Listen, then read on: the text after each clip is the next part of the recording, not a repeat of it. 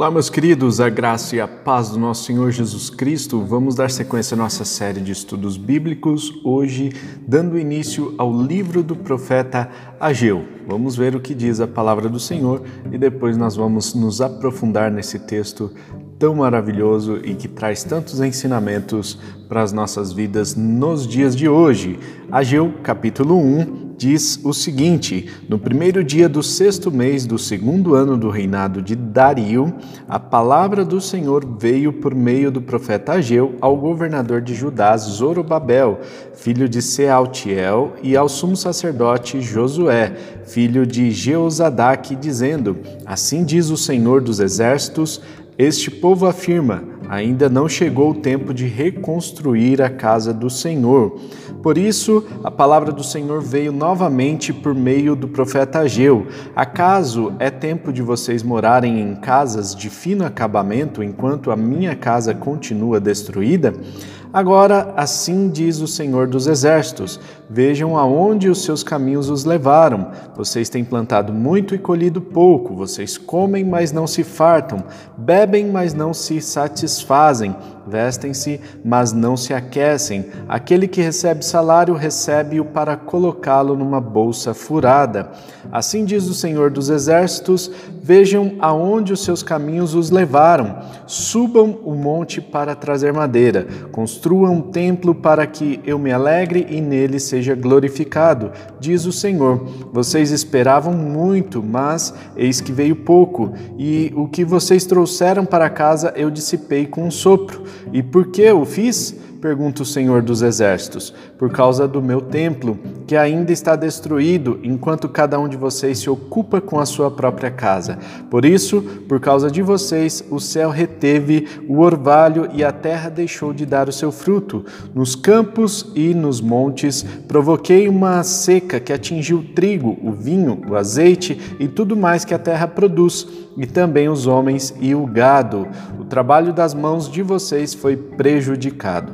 Zorobabel, filho de Sealtiel, o sumo sacerdote Josué, filho de Jeuzadaque, e todo o restante do povo obedeceram à voz do Senhor, o seu Deus, por causa das palavras do profeta Ageu, a quem o Senhor, o seu Deus, o enviara. E o povo temeu o Senhor. Então Ageu, mensageiro do Senhor, trouxe esta mensagem do Senhor para o povo: Eu estou com vocês, declara o Senhor. Assim o Senhor encorajou o governador de Judá, Zorobabel, filho de Sealtiel, o sumo sacerdote Josué, filho de Jeuzadaque, e todo o restante do povo. E eles começaram a trabalhar no templo do Senhor dos Exércitos, o seu Deus, no vigésimo quarto dia do sexto mês do segundo ano do reinado de Dario.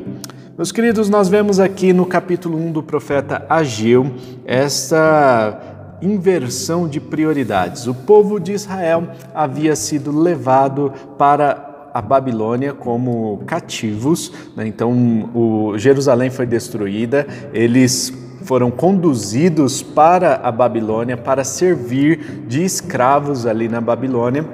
E chegou o tempo, depois dos 70 anos profetizado por Jeremias, é, chegou o tempo do retorno, da retomada então do seu território. Eles voltam por uh, por decreto né, do rei Ciro, e aí, quando eles estão voltando, Ageu então recebe essa profecia, aproximadamente no ano 520 a.C., ou seja, uh, um retorno aí que durou alguns meses, né, e o povo precisava trabalhar na reconstrução das suas casas, na reconstrução também do templo. Nós vemos que o povo havia perdido a unidade é, teológica, a unidade também de adoração, a unidade religiosa, eles passaram muito tempo em exílio e por isso, muito provavelmente, eles assimilaram as práticas babilônicas daquela época. Por isso, eis aí a preocupação dos líderes religiosos daquela época para que o templo fosse reconstruído. Assim, traria novamente a unidade religiosa do povo de Israel e fortaleceria a adoração a Deus e o culto ali. É, que outrora havia sido é, dissipado, né? havia sido extinguido por causa do cativeiro. O profeta Ageu, então, foi esse homem usado para trazer essa mensagem. O nome Ageu significa festivo, né? e, o, e esse livro é o segundo menor livro do Antigo Testamento, é um dos profetas menores, são 12 ao total dos profetas menores, mas esse especificamente, assim como uh, Zacarias e Malaquias, né, são, uh, são profetas pós-exílicos, ou seja, então, depois do exílio babilônico, eles receberam a mensagem e escreveram as suas profecias. A preocupação aqui toda é em torno da casa do Senhor, da reconstrução do templo, e nós vemos que eles estavam com um drama e um problemaço.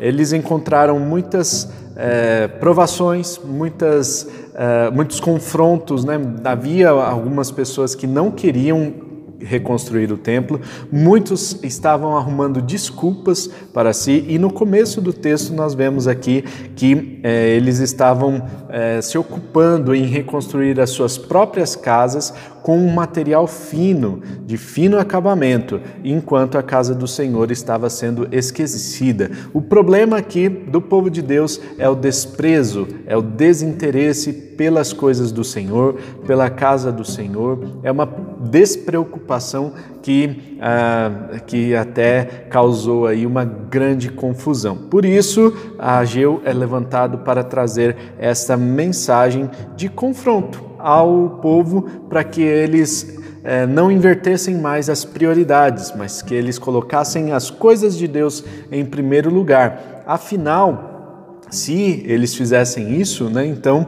Deus devolveria a prosperidade para eles. Aí nós vemos um ponto é, importante para nós trazermos aqui uma explicação. Nós vemos Deus é, retirando a bênção sobre a terra, já que eles estavam invertendo as prioridades, eles não estavam adorando ao Senhor como deveriam fazê-lo, então Deus não dá a prosperidade a eles, então Deus reteve o orvalho e a terra deixou de dar o seu fruto, diz o versículo 10 do capítulo 1. É importante que a gente entenda que Deus não é um carrasco, que ele quer que a gente se preocupe com as coisas do templo, no sentido de que é, é uma barganha, né? Então, ah, eu vou para a igreja, eu vou cumprir os meus ritos religiosos e assim Deus vai é, me favorecer, né? Ou seja, eu conquistarei o favor de Deus. Não é assim que as coisas funcionam.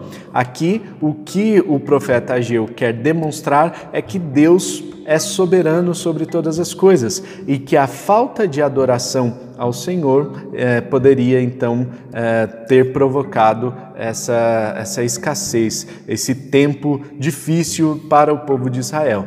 Vejam que o problema aqui não é mais o problema dos profetas é, pré-exílicos, né? ou aqueles profetas que profetizaram antes do exílio. Nós falamos aqui sobre vários profetas anteriormente e esses profetas traziam uma mensagem contra a idolatria, contra a corrupção, contra todo o contexto que eles estavam vivendo naquela época. Já nesse contexto, nós vemos a despreocupação em relação às coisas do Senhor, é, aquela inversão de prioridades, né? eles estavam agora desinteressados pelo, pelo templo e pelas coisas do Senhor e também pela adoração. E a ordem de Deus é: coloquem o, em primeiro lugar as coisas de Deus e vocês vão ver que as outras coisas vão, é, vão ser acrescentadas. Né? Então, é, busquem o reino de Deus e a sua justiça e as outras coisas vos serão acrescentadas. Tem a ver com o princípio aqui do profeta Ageu. Muita gente havia. É, inventado desculpas ali, eram pessoas boas em dar desculpas, mas elas estavam mesmo era preocupadas em eh, suas próprias casas, em construir as suas próprias casas enquanto o templo estava sendo esquecido. Mas nós vemos também, meus queridos, que Ageu profetizou e o povo ouviu, né? tanto Ageu quanto o sacerdote aqui, né? o sacerdote Josué, eh, os dois profetizaram, o sumo sacerdote Josué, eh, eles profetizaram, entregaram essa mensagem do Senhor e o povo recebeu essa mensagem. Isso é importante de dizer, porque muitas vezes a gente pensa assim: ah, mas que, que adianta pregar se o povo não vai ouvir? O povo tem o coração endurecido. E aqui nós vemos que o povo ouviu a mensagem, atendeu ao chamado e depois de vinte e poucos dias, né, eles já passaram a trabalhar na construção do templo. Vejam que o resultado desta pregação foi um resultado muito rápido. A vida das pessoas foi transformada né, a partir do momento que eles receberam essa mensagem e passaram a servir no trabalho do templo. Nós vamos ver no capítulo 2 que muitos problemas ainda aparecerão. No entanto, agora nós vemos um povo unido e a força do conjunto, né, a força da comunidade. Quando o povo se une para reconstruir o templo do Senhor, ninguém mais segura. Isso vai acontecer com certeza. Nós vemos que. Ah, havia necessidade dessa construção, dessa reconstrução, para que o povo se mantivesse unido em adoração, para que todos se voltassem para Deus e Deus encoraja o, o povo. É interessante isso, porque as profecias não são apenas de condenação, como nós vimos em outros textos, mas também de encorajamento. Deus está sempre encorajando o seu povo e dizendo: eu estou com vocês. É isso que diz a palavra do Senhor. Eu estou contigo para que você coloque as prioridades nos lugares certos, para que você coloque as coisas de Deus em primeiro lugar e você experimente a paz e a prosperidade alcançando a sua vida. Vamos orar? Senhor, obrigado pelo dia de hoje, obrigado pelo seu estudo, pelo estudo da sua palavra. Deus, obrigado pela oportunidade que nós temos de estarmos juntos por meio desse devocional e nós pedimos a sua bênção sobre o dia de hoje. Queremos, a Deus, engrandecer o teu nome, queremos pedir que o Senhor nos guarde, que o Senhor nos direcione, que o Senhor nos conduza, que o Senhor, a Deus, eh, nos ajude para que a gente não tenha mais desculpas ou fique inventando desculpas para deixar de colocar o Senhor em primeiro lugar nas nossas vidas, mas que nós possamos adorá-lo em acima de todas as coisas e experimentar a paz e a prosperidade alcançando as nossas vidas. Muito obrigado pelo dia de hoje, que o Senhor nos abençoe em nome de Jesus. Amém e amém. Amém, meus queridos.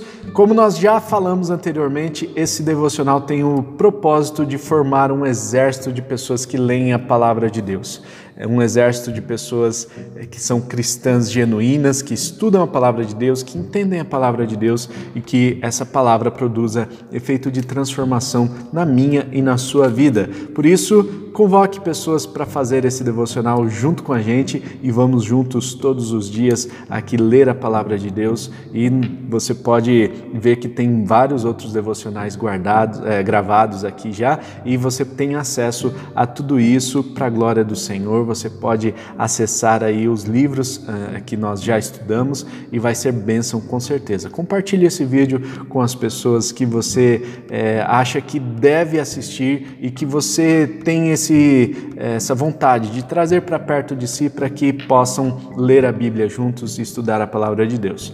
Um forte abraço, tamo junto, até amanhã. Tchau!